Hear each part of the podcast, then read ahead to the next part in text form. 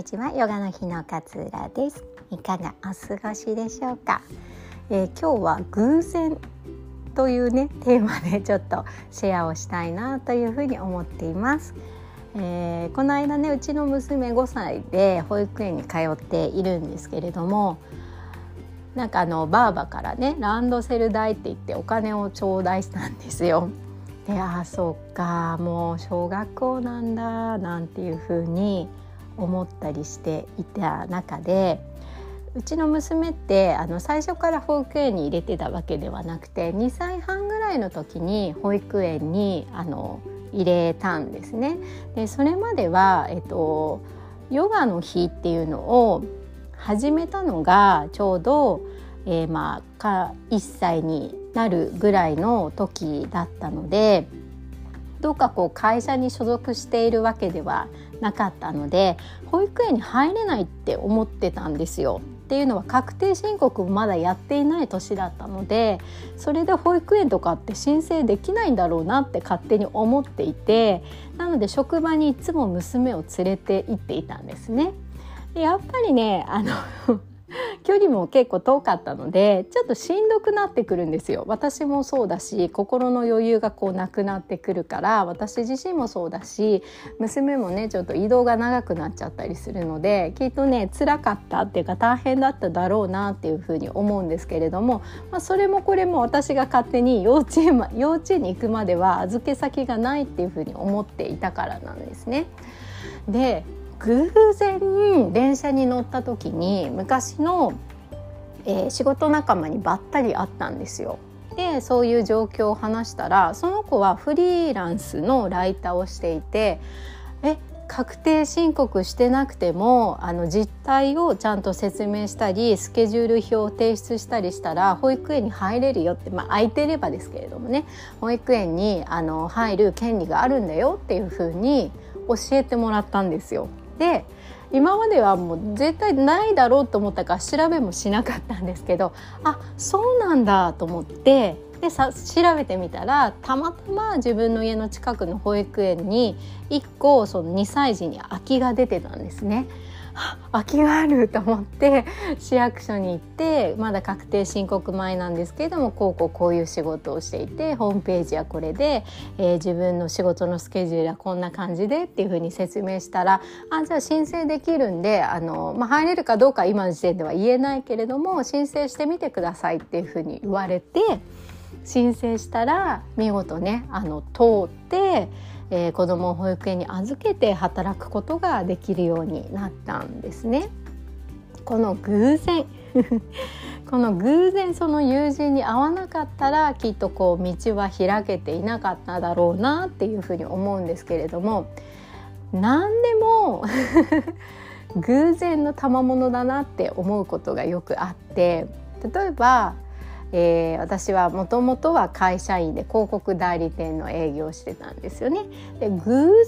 その会社に受かったからそこで営業したしその後はアパレルの広報に、えー、転職をしたんですけれどもそれも偶然昔働いていた職場の先輩がえー、紹介してくれたんですあなたにすごく合うと思うって言われて紹介してくれたんですよで偶然面接に行ったら偶然受かって偶然その会社に入ることができたんですよねで偶然旦那さんに出会って旦那さんと結婚して結婚も別に偶然だと思うんですよ出会いとかも偶然だから。って考えるといろんな偶然なんですよね。ヨガの日あのやるようになったのも偶然その指導者の養成講座で綾野先生と会ってで同い年の娘が偶然いて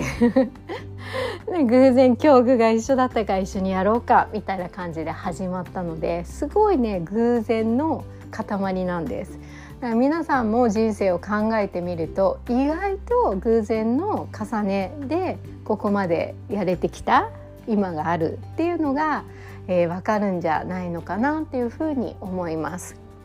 でね偶然の反対語って何だと思いますか？まあ計画性とか予定を立てるとか？っていうことかなっていうふうに思うんですよ偶然の反対って。でこの計画性とか予定を立てることってちっちゃい時からすごい大切にしろ大切にしろって言われてきませんでしたか？計画立てなさい。ちゃんと予定通りに動かないと遅刻しちゃうよ。とかってよくよく言われましたよね。計画性がないことってダメだってされてきたんだけれども実は結構偶然の重ね重ねで今があるんだななんていうふうに思ったんです。で偶然っていうのをねそこから辞書で調べてみたらああそうかって思ったんですけどチャンスって言うんですってバイチャンスみたいな風な言い方をするそうでああやっぱ偶然って偶然あった偶然起こった偶然あの遭遇したとかって感じだけれども実はそれはチャンスなんだっていうふうに思ったんです。全然計画性もダメだし予定もしなかったことなんだけど偶然ハプニングとして起こったこと。でもそれはチャンスっていうふうに捉えることができたのできたのであればその偶然をもっともっとこう生かすことができるんじゃないのかなっていうふうに思ったんです。なので偶然っていうのは計画的にできないものなんですよね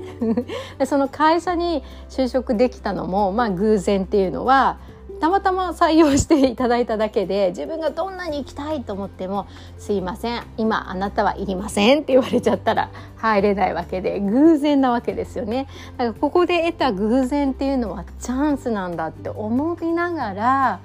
あの取り組むとまたちょっとこう気持ちがね変わってくるななんていうことを感じたんです。私はいろいろな偶然で今があるけれども一つ一つをこれから先もチャンスと思いながらね真摯に受け止めて行動していくってことが大切なんじゃないのかななんていうことを感じました。だから計画性がないとかっていうのもいいんじゃないかと時にはねまあ時には計画があった方がいいかもしれないけれども計画性がないっていうのも実はチャンスの方向なのかもしれないななんていうふうに思いました。えー、6月の4日の講座です。あ、もうごめんなさい。6月の18日の講座ですね、えー、ヨガとジャーナリングという講座を開催したいと思います。自分のね感情とこううまく付き合っていくためのヒントっていうのをジャーナリングを通してお伝えしていただお伝えしていければというふうに思っております、えー、詳細は概要欄に、えー、URL を貼っておりますのでそちらからご確認ください。あの耳だけの参加も OK です。もしリアルタイムで参加できない場合は録画の VTR を、えー、終わった後にお送りさせていただきますのでそういった参加の方法でも大丈夫です。では今日は偶然のお話をさせていただきました。ちょっと皆さんも人生を振り返ってみてあそういえば偶然の塊だって思うかもしれません。今日も聞いてくださってありがとうございます。良い一日をお過ごしください。さようなら。